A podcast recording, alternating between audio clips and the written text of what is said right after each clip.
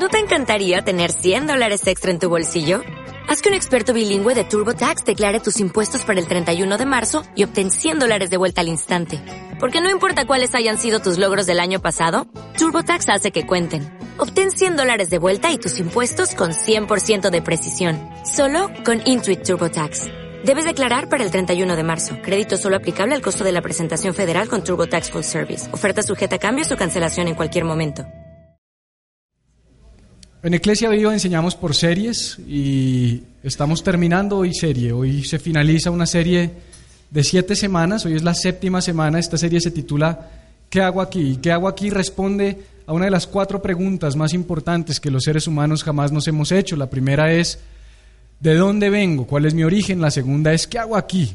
¿Cuál es mi propósito de vida? La tercera es ¿qué está bien y qué está mal? ¿Qué es correcto y qué es incorrecto. Eso habla de moralidad. Y la última y no menos importante es cuál es mi destino, cuál es mi destino, a dónde voy a ir cuando muera. Y decidimos centrarnos en esta importante serie porque una de las cosas que yo he encontrado es que las personas carecen de propósito, que una de las razones por las que en el mundo en el que vivimos la tasa de suicidios en jóvenes menores de 18 años eh, es altísima, siendo una de las principales causas de muerte en países desarrollados como Australia, Nueva Zelanda y en Estados Unidos, y no estamos exentos de eso en países como el nuestro y en América Latina, es porque no hay una razón para vivir, porque no tenemos una respuesta a qué hago aquí, por qué estoy en esta tierra, qué me hace único y qué se supone que es lo que yo debería hacer para garantizar que al final de mis días pueda decir, lo logré, llegué a donde tenía que llegar. Y esta serie ha involucrados seis condiciones o seis requisitos que yo creo que deben cumplirse en nuestras vidas para poder llegar al final de nuestros días y decir, check, cumplí mi propósito de vida. Esas cinco condiciones las desarrollamos en las enseñanzas anteriores, las cuales puedes visitar en nuestro canal de YouTube.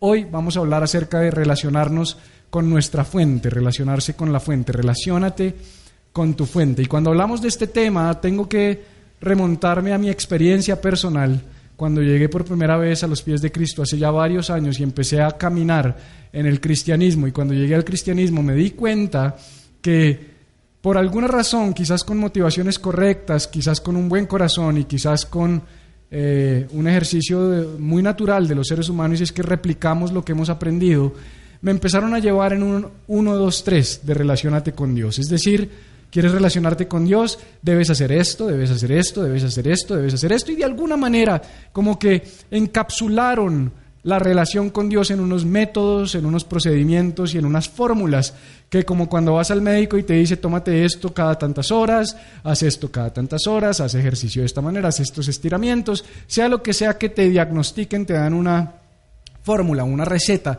que si tú la sigues al pie de la letra, entre comillas, vas a curarte. Pero lamento decirte que si has sido expuesto a ese mismo estilo de cristianismo, si te han dicho que relacionarse con Dios es seguir unos métodos, seguir unas fórmulas, levantarse a cierta hora, poner la música en cierto volumen, poner la luz a ciertos a cierto nivel de intensidad, eh, separarte de todo lo que te pueda distraer y, entonces eh, tener como nuestro castillito donde nos encontramos con Dios porque hemos hecho cada una de estas cosas, eh, te tengo que decir que yo no creo que eso sea relacionarse con Dios. Te tengo que decir que viví muchos años frustrado, frustrado porque no estaba a la altura de aquellos que decían, ¿cuánto tiempo oraste esta mañana, Natalia? No, pues 15 minutos, 15 minutos. Eso es para un cristiano inmaduro. Un cristiano maduro ora dos horas. Por lo menos deberías levantarte antes de que salga el sol, 4 de la mañana, de 4 a 6 horas, te tomas un café, y empecé a sentirme frustrado porque yo no encajaba en lo que tradicionalmente me enseñaban como la relación con Dios. Relación con Dios es cuánto tiempo pasas con Dios en la mañana. Relación con Dios es cuánto es tu tiempo devocional. Relación con Dios es cuánta Biblia leíste esta mañana. Y creo que todas esas cosas son parte necesaria de las disciplinas espirituales que una persona que quiere caminar con Dios debe tener. No estoy en, contra de eso, pero me preocupa cuando a partir de nuestras experiencias personales queremos extrapolarlas y hacer que todo el mundo se relacione con Dios de la misma manera. Te tengo una noticia, Dios es creativo, Dios es innovador, Dios está lleno de potencial, Dios no necesita relacionarse con fórmulas, Dios es una persona y quiere tener una relación única e individual con cada uno de nosotros. Dicho eso, la pregunta sería, ¿cómo puedo tener una relación con Dios? Porque hablamos de relacionate Y eso es lo que quisiera responder en el mensaje que traigo para ti en esta mañana. Por supuesto, para responder esa pregunta, debo remontarme a lo que conocemos y les he enseñado durante esta serie como el principio del lugar de origen. El principio del lugar de origen remonta que debemos ir a la creación, a los orígenes, y al ver cómo funcionaban las cosas en el inicio, extrapolar verdades y principios que pueden aplicarse a nuestras vidas y de ahí podemos deducir cómo se supone que debemos vivir y relacionarnos con Dios.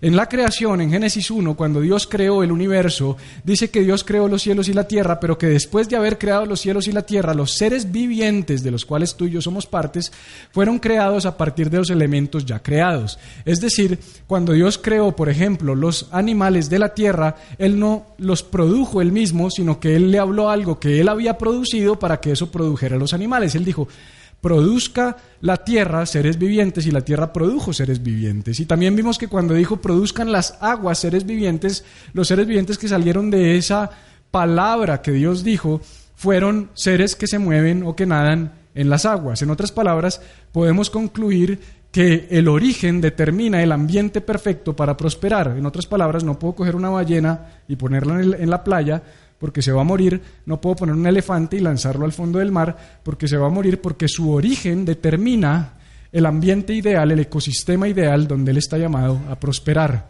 De la misma manera, la narrativa cambia de manera drástica en Génesis capítulo 1, versículo 26, donde ya no dice Dios produzca la tierra, ni produzcan las aguas, ni produzcan los cielos, ni nada por el estilo, sino que Él dice hagamos. Y dice hagamos al hombre. Y es interesantísimo porque en la Biblia tú encuentras produzca la tierra, produzcan las aguas, pero hagamos. Y yo creo que cuando Dios dijo eso se estaba hablando a sí mismo, estaba hablándose a Él, Dios Padre, Dios Hijo, Dios Espíritu Santo, pero pasó algo fundamental y es que se activó algo para que el ser humano viniera a la existencia. Pero cuando Él dijo hagamos, Él dijo hagamos qué? Hagamos al hombre a nuestra imagen y a nuestra semejanza. Y son dos términos que uno pensaría que son la misma cosa, pero no son la misma cosa. Hoy debo decirte que imagen y semejanza no son lo mismo. Hacen parte de lo mismo, son parte de lo que somos, pero son cosas diferentes. Por ejemplo, imagen tiene que ver con el ser. Imagen es lo que tú eres.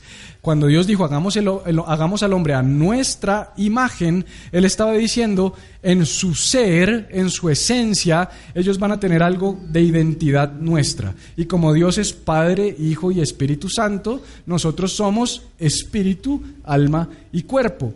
Tú eres un espíritu con un alma en un cuerpo. Esa es tu configuración, un espíritu con un alma en un cuerpo. Pero en esencia, tú y yo somos seres espirituales. No somos seres carnales. Lo que se está destruyendo y lo que va cada día deteriorándose por causa de la ley de la entropía es nuestro cuerpo. Nuestro cuerpo está en una permanente carrera de descomposición, pero nuestro espíritu se está perfeccionando. Cuando dijo Pablo en Filipenses 1.6, aquel que comenzó la buena obra la perfeccionará hasta el día de Jesucristo, lo que estaba diciendo es, tu espíritu se está perfeccionando, tu espíritu cada vez va más para Dios, tu cuerpo cada vez se está corrompiendo más, no es tu cuerpo el que te define. Tranquilo, si te pesaste esta mañana, tranquila, si te pesaste esta mañana, eso no te define, eso no eres tú. Tú no eres los kilos en la balanza, tú no eres lo que ves en el espejo, tú no eres eh, las arruguitas, tú no eres las cositas que se te han ido cayendo, tú eres un hijo de Dios espiritual. Eso es lo que te define, que tiene unas emociones, unos sentimientos y que vive en un cuerpo que lamentablemente, por más quirófano que le eches algún día, esa platica se perdió. La semejanza tiene que ver con el hacer. Y esto es interesantísimo porque Dios lo que estaba diciendo es, hagamos al hombre como nosotros y que actúe como nosotros. Cuando dice imagen y semejanza está diciendo que sea como nosotros y que actúe como nosotros. Entonces, en imagen te pareces a Dios, en operación o en forma de hacer las cosas también debes parecerte a Dios. Porque hacer, la palabra hebrea es operar como. En otras palabras, él dijo, hagamos a los hombres para que operen como nosotros. Y la operación de Dios es por medio de potencial. Recuerda que Dios no crea productos terminados, Dios creó todas las cosas, las encapsuló en una semilla y está esperando a que tú, por fe, las manifiestes. Por eso esa palabra es fundamental, la fe. La fe no es pensamiento positivo.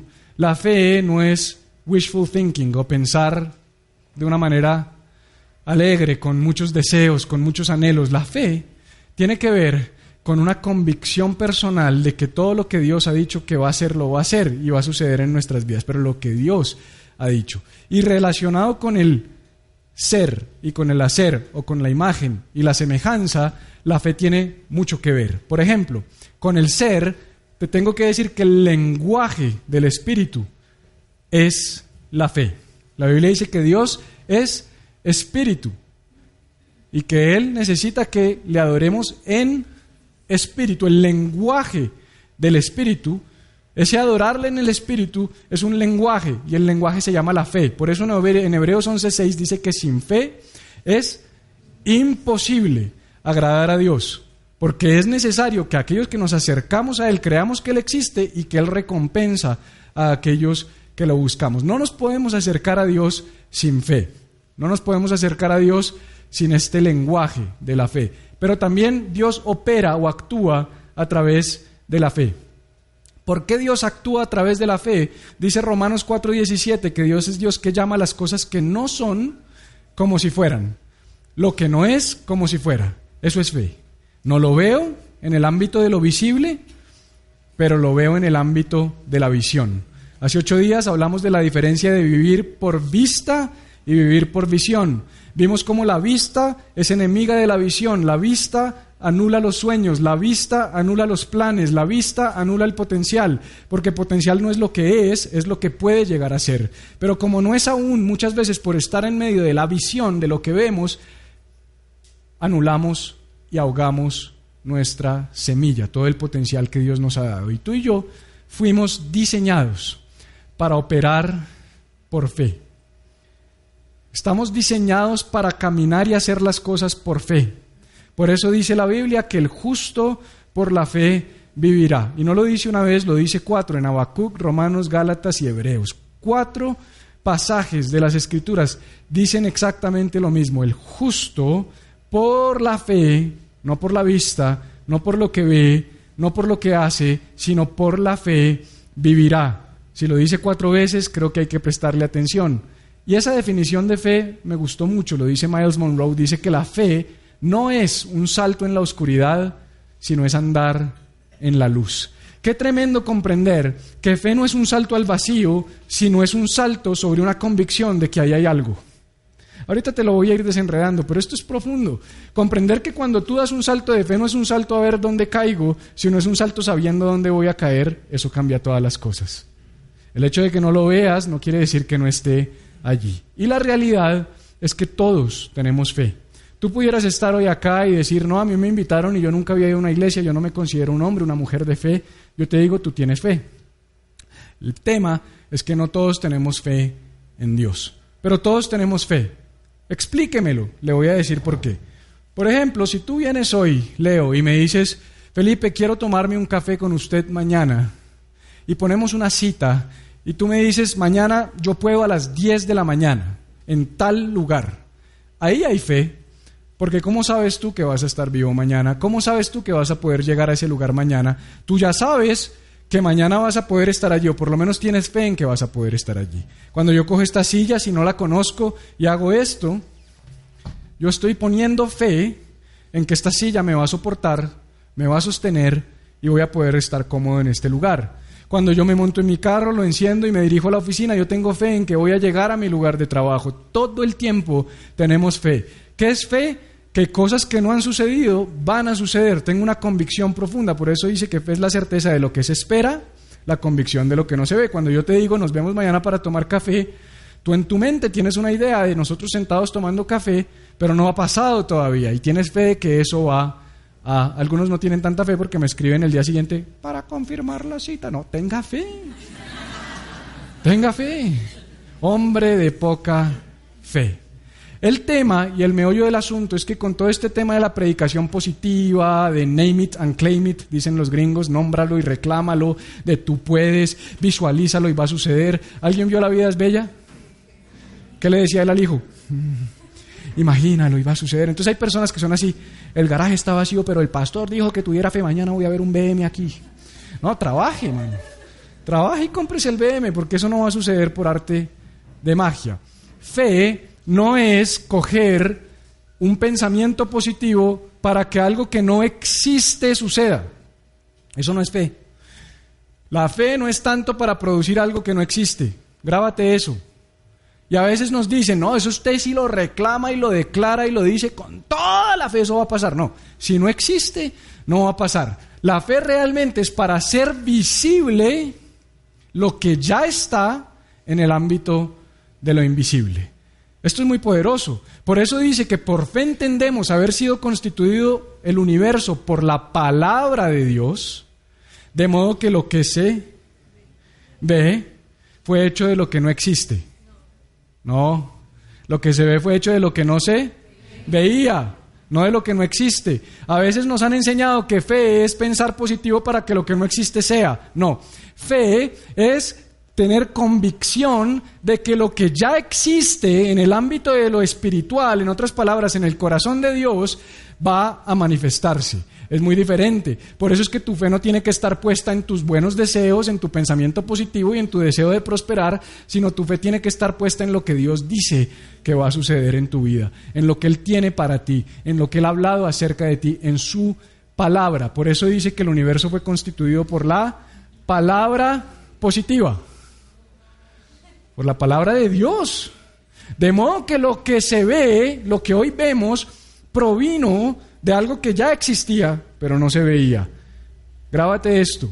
El hecho de que no lo veas no quiere decir que no existe.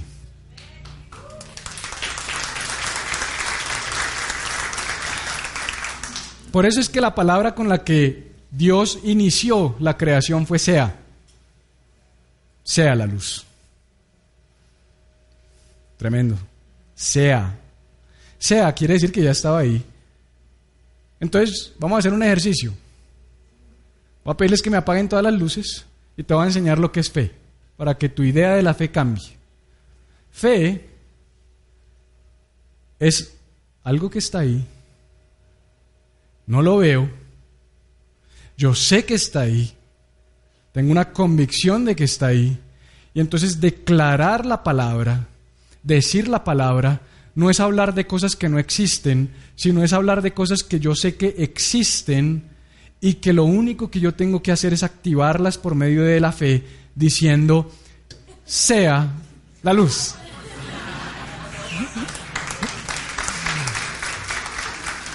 Por eso es que la fe lo que hace es encender el interruptor de la luz para que veamos lo que ya estaba ahí. Esto pone un abismo gigante entre la doctrina de las iglesias de fe y las iglesias centradas en el Evangelio que tienen fe y saben que lo que Dios dijo se va a cumplir. Entonces yo no me la paso decretando y declarando mis propios deseos y mis propios anhelos como si esto fuera pensamiento positivo para materializar lo inexistente, sino que yo hablo a partir de una convicción profunda de que todo lo que Dios ha dicho acerca de mí va a suceder, todo lo que tiene que ver con mi propósito va a suceder, y lo único que yo hago cuando voy y oro y le digo, Señor, yo sé que tú vas a hacer esto, yo declaro que tú me bendices, yo declaro que esto va a suceder en mi vida, yo reclamo tus promesas para mi vida, yo no estoy obrando sobre mis propios deseos y pensamientos, sino estoy obrando y hablando y pensando en la roca sólida que es la voluntad de Dios para mi vida, que es inamovible, porque lo que Dios dijo que va a suceder, créeme, va a suceder. Dicho eso, hay un problema, porque tú dirías, bueno, entonces ¿por qué no sucede? Si lo que Dios ha dicho que va a suceder, va a suceder, ¿por qué no sucede?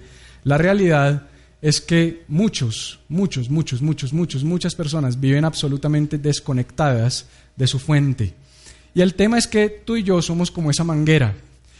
Y esa manguera funciona y funciona muy bien para ser una portadora de agua de vida para llegar a otros lugares, a darle vida a las matas, a regar otras personas, a traer agua para comunidades. La manguera es un instrumento muy útil, pero la manguera lo que hace es, al conectarse con una fuente de agua, dispensar agua para que llegue a otras personas. La realidad es que si esa manguera está desconectada de la fuente, esa manguera no sirve. Dime de qué sirve una manguera desconectada. De nada. O sea, alguien puede abrir la llave y el otro en la punta con la manguera es ya. No, ya, no. Ay, espera, que estaba desconectada. Y muchas personas viven desconectadas de Dios. Y al estar desconectados de Dios, ¿sabes qué es lo que pasa? Que una manguera que estaba diseñada y creada para producir vida, termina siendo la guaya que cierra un parqueadero. Termina siendo un cable por ahí tirado en el piso. Termina siendo un elemento decorativo. Y pudiera ser que tú estás haciendo algo hoy día, pero tú dices, hay algo que me falta. Yo sé que yo soy esto, pero no he podido serlo. Y no es porque pienses positivamente, es porque te conectes con la única fuente de potencial ilimitado que se llama Jesús. No hay otra persona. Entonces yo quiero hablarte acerca de enchufarte con tu fuente, relacionarte con tu fuente. Y la pregunta entonces es, ¿quién es nuestra fuente? Porque hemos hablado del origen, hagamos al hombre a nuestra imagen y semejanza, pero sabes, he encontrado personas que me dicen, no, yo estoy conectado con Dios, yo tengo mi relación con Dios a mi manera, yo oro a mi manera, yo le oro a mi Dios, como me dijo la dueña de la bodega donde estábamos hace un año, no esta, sino la donde estábamos hace un año, me dijo, ustedes tienen algo diferente, se les siente una energía distinta. Y yo le dije, sí, nosotros porque tenemos a Jesús en nuestro corazón, ay, no me hable de Jesús, yo creo en Dios, pero para mí Dios puede ser ese árbol, Dios puede ser esa silla, Dios puede ser usted mismo. Y yo no me voy a poner a debatir, esa no es mi tarea, yo no estoy aquí para pelear con nadie ni para de alguna manera cuestionar y juzgar lo que otros creen, pero yo creo que importa mucho el nombre que tú le des a Dios. Dios no es esta silla, Dios no es un árbol, Dios no es una matera, Dios no está en el vecino, Dios vive dentro de tu vecino, que es diferente, pero tenemos que comprender que esa origen, que esa fuente, que ese creador es uno solo y su nombre es Jesucristo. Por eso Hebreos dice lo siguiente, Dios hablando hace mucho tiempo, en muchas ocasiones y de muchas maneras a los padres por los profetas, en estos últimos tiempos, dice la palabra, ha hablado por su Hijo, a quien constituyó heredero de todas las cosas por medio de quien hizo también el universo. Entonces, el creador del universo se llama Jesucristo. Dice que Él es la gloria y la expresión exacta de Dios y sostiene todas las cosas con la palabra de su poder. Ahorita te voy a explicar eso. Y en Colosenses, Pablo dijo exactamente lo mismo de una manera distinta. Hablando de Jesús, dijo, Él es la imagen del Dios invisible, el primogénito de la creación, porque en Él, hablando de Jesús, fueron creadas todas las cosas, tanto en los cielos como en la tierra, sean visibles. ¡Ay, qué tremendo! Quiere decir que hay cosas creadas que son invisibles. Así no lo veas, no quiere decir que no exista, ya sean tronos, dominios, poderes, autoridades, todo ha sido creado por medio de Él y para Él. Y Él es antes, Jesús es antes que todas estas cosas. Antes de la creación estaba Jesús, Jesús no es creado, Jesús ya estaba antes. Jesús, ay, pero Jesús no vino, fue por allá en el año cero. Sí, Jesús vino hecho hombre, pero Jesús ya existía. Lo que pasa es que Él se hizo hombre, pero Jesús existe desde el principio. Por eso en Juan 1 dice que en el principio era el verbo. ¿Lo has leído? En el principio era el verbo, la palabra. Y la palabra era con Dios y la palabra era Dios. ¿Y con qué creó Dios? Con la palabra. ¿Y quién es la palabra? Jesús. Entonces, si Jesús es la palabra y Dios creó con la palabra, entonces Dios creó a través de Jesús. Jesús es el creador de los cielos y de la tierra. Si tú no tienes una relación con Jesús, tú estás como una manguera desenchufada de su fuente y difícilmente vas a producir y portar la vida y el agua que necesitas llevar para que otros sean transformados. Porque acuérdate de algo, no importa si eres un abogado, no importa si eres un músico, no importa si eres un ingeniero, no importa si eres diseñador, no importa si eres vendedor, no importa si eres contratista, no importa lo que hagas. Tu tarea y mi tarea consiste en ser agentes de transformación que le traigan vida a las personas que nos rodean y que hagan un aporte a esta sociedad. Me llama la atención que dice que Jesús sostiene todas las cosas con la palabra de su poder. La mayoría de las personas que se aprenden este versículo dicen el poder de su palabra. Han invertido los términos, pero la Biblia dice la palabra del poder, no el poder de la palabra. Y esto tiene toda la importancia, porque por entender mal un pasaje es que la gente anda diciendo, la palabra tiene poder. Y sí, yo creo que las palabras que decimos y lo que hablamos tiene un impacto sobre nuestras vidas. De hecho, hay demostraciones y comprobaciones científicas de esto. Lo hemos hablado aquí. El doctor Masaru Emoto en el año 2010 condujo experimentos científicos que comprobaron el impacto de las palabras sobre las partículas de agua y al ser nosotros 60% agua, sí nos impactan las palabras. Si yo todo el día te digo te odio, te odio, te odio, te odio, eso te va a hacer daño. Pero cuando decimos que la palabra tiene poder, a veces creemos que lo que le estamos diciendo a la gente es, tranquilo, mijo, usted está desempleado, usted siéntense en la casa y diga, tengo empleo, tengo empleo, tengo empleo, tengo empleo, tengo empleo, y de repente usted va a aparecer en una oficina y van a pagarle un cheque. No, así no funciona. La palabra no tiene poder. La palabra no tiene poder. El poder tiene palabra. Te lo voy a explicar. No es la palabra que tiene poder. Es el poder, el poder que tiene una palabra. ¿Y el poder quién es? El Shaddai, el Todopoderoso. En otras palabras, Jesús tiene poder. Debemos comprender que esto no se trata de palabras que tienen poder. Esto se trata de un Dios que tiene poder, que está esperando que las palabras liberen ese poder. Por esa razón, antes de que hubiera palabras, había un poder, porque Él era antes que todas las cosas. Y ese poder se manifestó por medio de la palabra. La palabra se hizo carne, la palabra vino y creó. Por eso es importante que tú entiendas que solamente se manifestará el potencial hasta que tú emitas las palabras que lo liberan. Entonces aquí es donde esto se vuelve interesante. Porque, no, pero no estaba diciendo que no debo andar declarando, no, no debes andar declarando pensamiento positivo y lo que tú crees y lo que tú quieres y lo que a ti te parece. Debes declarar lo que el poder te ha dicho. No se trata del poder que hay dentro de ti, se trata del poder que está dentro de ti, que se llama Jesús, porque Él vive dentro de ti. Dijo Pablo, Cristo vive en mí.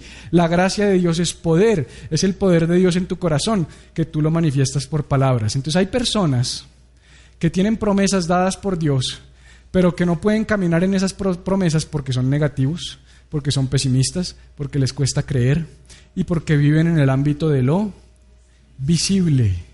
Y vivir por fe implica vivir en el ámbito de lo invisible. Una cosa es lo invisible, otra cosa es lo imaginario. Superman, Thor, Hulk, lo siento muchachos, son imaginarios. Jesús es invisible. El mundo espiritual es real, pero es invisible. Debemos coger lo que está sucediendo en lo invisible y bajarlo a lo visible. Y son tus palabras las que desatan eso.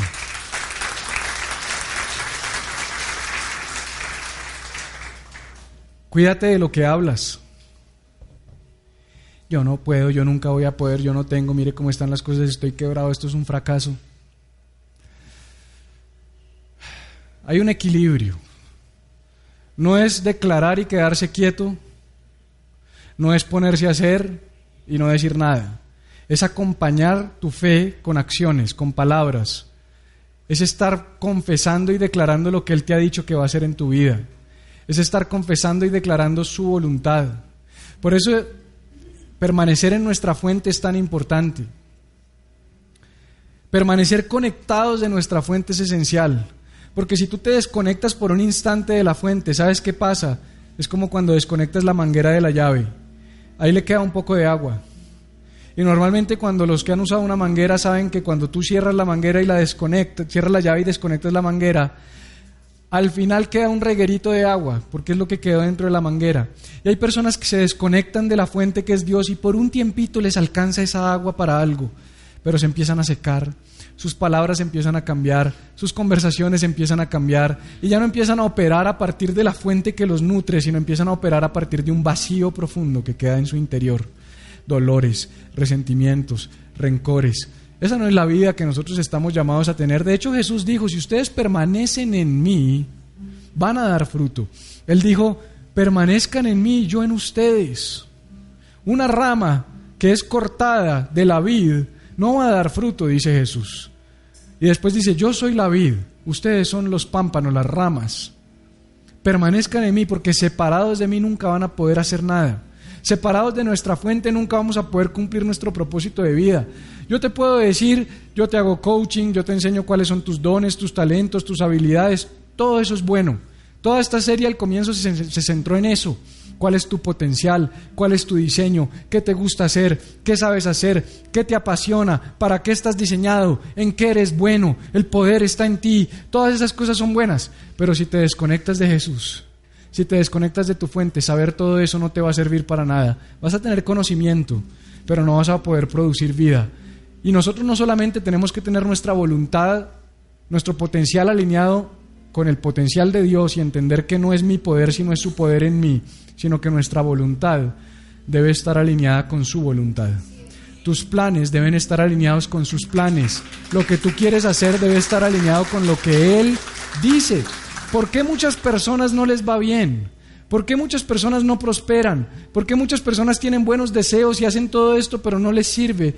Porque están desconectados de la voluntad de Dios.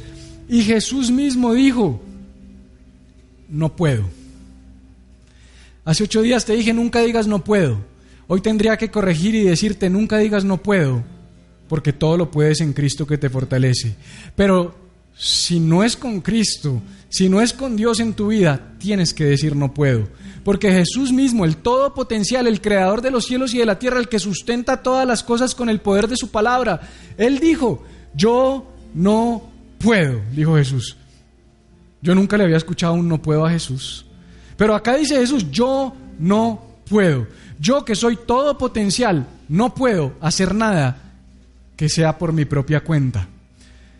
Por lo tanto, mi juicio es justo porque llevo a cabo qué? La voluntad del que me envió. Otra versión dice la voluntad de mi Padre, el que me envió. No la mía. La pregunta es, ¿has estado viviendo para hacer tu voluntad? Señor, bendíceme, prospérame, yo tengo estos planes, o ha seguido la oración de Jesús. Mateo capítulo 6, Maestro, enséñanos a orar. Cuando ustedes oren, orarán así. Padre nuestro que estás en los cielos, santificado sea tu nombre, venga a nosotros tu reino, hágase tu voluntad. El éxito en la vida consiste en vivir en el centro de la voluntad de Dios para cada uno de nosotros. No en la tuya. Esta es tu vida. ¿Dónde estás posicionado? De pronto estás viviendo por aquí en la periferia de la voluntad. De pronto estás por fuera de la voluntad. O de pronto estás en todo el centro de la voluntad. Y típicamente cuando digo esto, genera más preguntas que respuestas. Típicamente las personas dicen, mm, ¿y cómo sé cuál es la voluntad de Dios para mi vida? Si donde tengo que estar es en el centro de mi voluntad, ¿cómo hago para saber cuál es esa voluntad de Dios? Y yo te diría, de una manera sencilla, relaciónate con Él. Tienes que tener una relación con Dios. La forma de saberlo es una relación con Él. Leo, por más que te quiero, me caes bien, me pareces un man, una nota, no te puedo decir cuál es la voluntad de Dios para tu vida. A duras penas sé cuál es la de Él para mi vida. Sería, sería mentiroso, sería un manipulador, si yo me parara aquí a decirles, la voluntad de Dios para todos ustedes es que dejen su trabajo y se pongan a servir a Dios a tiempo completo. ¿Por qué? Porque esa fue la voluntad de Dios para mi vida. ¿Tengo que extrapolarla y metértela a ti a la fuerza desde mis convicciones? Él me dijo a mí lo que yo tenía que hacer. Solamente en una relación con Dios, Jesús dijo, las, mis ovejas escuchan, oyen mi voz y me siguen. No dice, las ovejas escuchan la predica del domingo y hacen, no, escuchan mi voz. Yo no estoy aquí para decirte cuál es tu propósito de vida. Yo estoy aquí para decirte, si no te relacionas con tu fuente, si no te conectas con tu fuente, nunca lo vas a saber, porque solo Él te lo puede decir. El problema es que muchas personas piensan que relación con Dios es una estructura, un método, un cajón, como lo dije al principio dos horas de, la, de oración, cinco minutos de tal, meditación, alabanzas, lee la Biblia y ya está, te estás relacionando con Dios. Y entonces la gente dice, Dios me habló esta mañana en mi devocional. ¿Por qué? Porque en la página 15 del libro que estoy leyendo dice, ay, pues lee el horóscopo, mejor está en la revista Semana. Creo que al final también hay que tener cuidado, iglesia. Dios sí habla a través de su palabra, Dios sí habla a través de otros, pero Él te quiere hablar a ti. Él quiere hablarte a ti, Él quiere tener una relación contigo, Él quiere encontrarse contigo donde tú estás. Por eso me llama mucho la atención en Génesis 3.8 que dice que cuando soplaba la brisa fresca de la tarde, esto es el origen, este es el Edén, ahí están Adán y Eva, acababan de pecar, esto es después del pecado. Y dice que Dios bajó y empezó a caminar. Y había una brisa fresca. Y Dios comenzó a caminar en ese lugar. ¿Y a mí de qué me habla esto? De un Dios que quiere caminar a nuestro lado. De un Dios que quiere caminar contigo. De un Dios que quiere hacer parte de tus dinámicas de vida. De un Dios que quiere estar contigo todo el tiempo. Que un Dios que quiere tener una relación contigo en tu trabajo, en tu casa, en tu matrimonio, con tus finanzas, en tus vacaciones, no solamente como lo hemos hecho los cristianos, el domingo a las 10, el miércoles a las 7, el martes a las 5, y ora en la casa y hace este devocional, ten 5 minutos de fe, 7 minutos de fe. Pastor, ¿se está dando palo a usted mismo? Pues claro que sí, porque esas solo son herramientas que te deben ayudar y conducir a que tú tengas una experiencia personal con Dios, a que tú aprendas a vivir a Dios de una manera individual, a que tú te relaciones con Él. Él quiere caminar contigo, Él quiere estar contigo. Jesús no quiere un tiempo en tu agenda, Él quiere ser tu agenda. Él no quiere un pedacito de tu tiempo. Él no quiere que digas, ya, yo hago mi devocional 4 a 5, pero de 5 a, que me acuesto soy un patán, trato mal a la gente, madreo, digo vulgaridades, veo pornografía. Él quiere estar contigo todo el tiempo. Él quiere caminar contigo toda la semana. Él quiere tener una relación contigo, una relación cercana.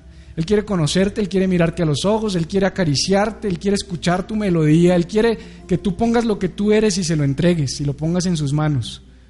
Él quiere ser tu agenda, por eso 91 veces en el Nuevo Testamento y 16 veces salió de la boca de Jesús el término, síganme, sígueme. Cuando Jesús se encontró con los discípulos no les dijo, muchachos, les tengo un plan, Todas las tardes tiren las redes, dejen de pescar, hagan una fogata y nos encontramos a esa hora. Jesús no le dijo eso a los discípulos. Jesús les dijo, si quieren venir en pos de mí, déjenlo todo y síganme. En otras palabras, lo que Jesús estaba diciendo, para que no te equivoques, es, caminemos juntos. Vamos, vamos, vamos, caminemos juntos. Orar, tener una relación con Dios, no es encerrarse en un cuarto a orar. Si a ti eso te funciona, magnífico, no dejes de hacerlo. Orar no es venir el domingo a la iglesia y conectarse 10 minutos en la alabanza. Si te sirve, no dejes de hacerlo. Pero de pronto la mejor manera para mí de conectarme con Dios es caminando en las calles, viendo personas y pensando. De pronto necesito salir de un cuarto, respirar aire fresco, ver la naturaleza y ahí Dios me habla, ahí Dios me inspira. Mis mejores mensajes han venido de la calle, de estar en un auto, de decirle a mi esposa, es aquí, en un centro comercial lo tengo, espérate, tengo que escribir esto, porque me he aprendido a relacionar con Dios como Él quiere relacionarse conmigo. Yo no puedo hacer una fórmula, iglesia. No sigas fórmulas, sigue el corazón de Jesús.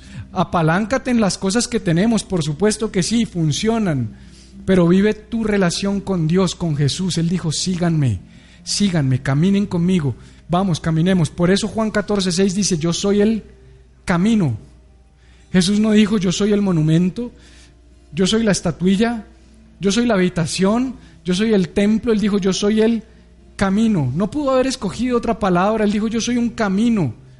Él pudo haber dicho yo soy el destino, la verdad y la vida.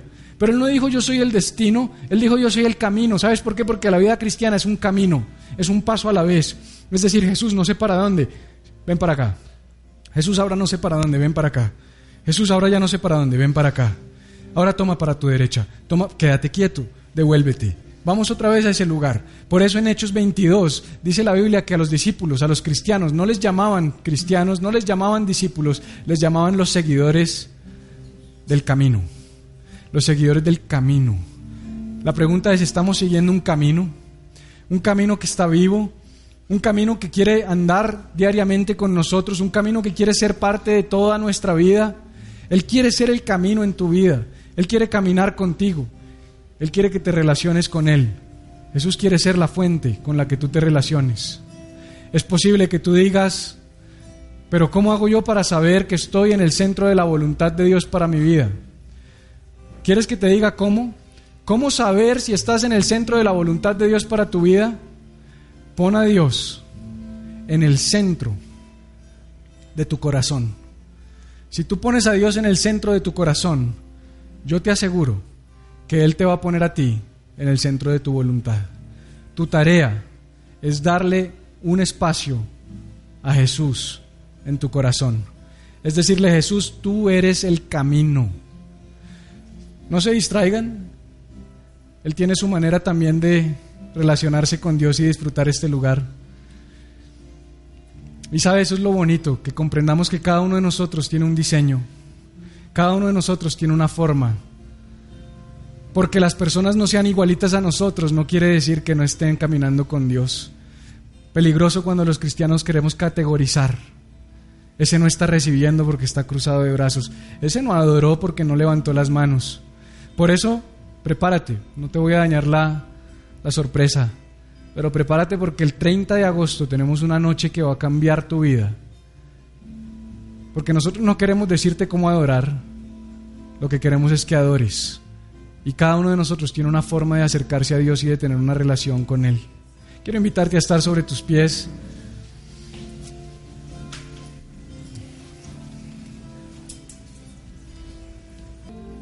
Si algo quedó de toda esta serie, si con algo te vas a quedar de todos estos mensajes, quédate con eso, con que el creador de los cielos y de la tierra quiere tener una relación personal e individual contigo. Él quiere conocerte, Él quiere caminar contigo, Él quiere estar contigo cuando te levantes, Él quiere estar contigo cuando te acuestes, Él quiere ser lo que te acompañe o quien te acompañe durante el día, que en ese caminar de la vida Él esté allí. Que tú sepas que Jesús hace parte no de tu agenda, hace parte de tu corazón, es tu corazón.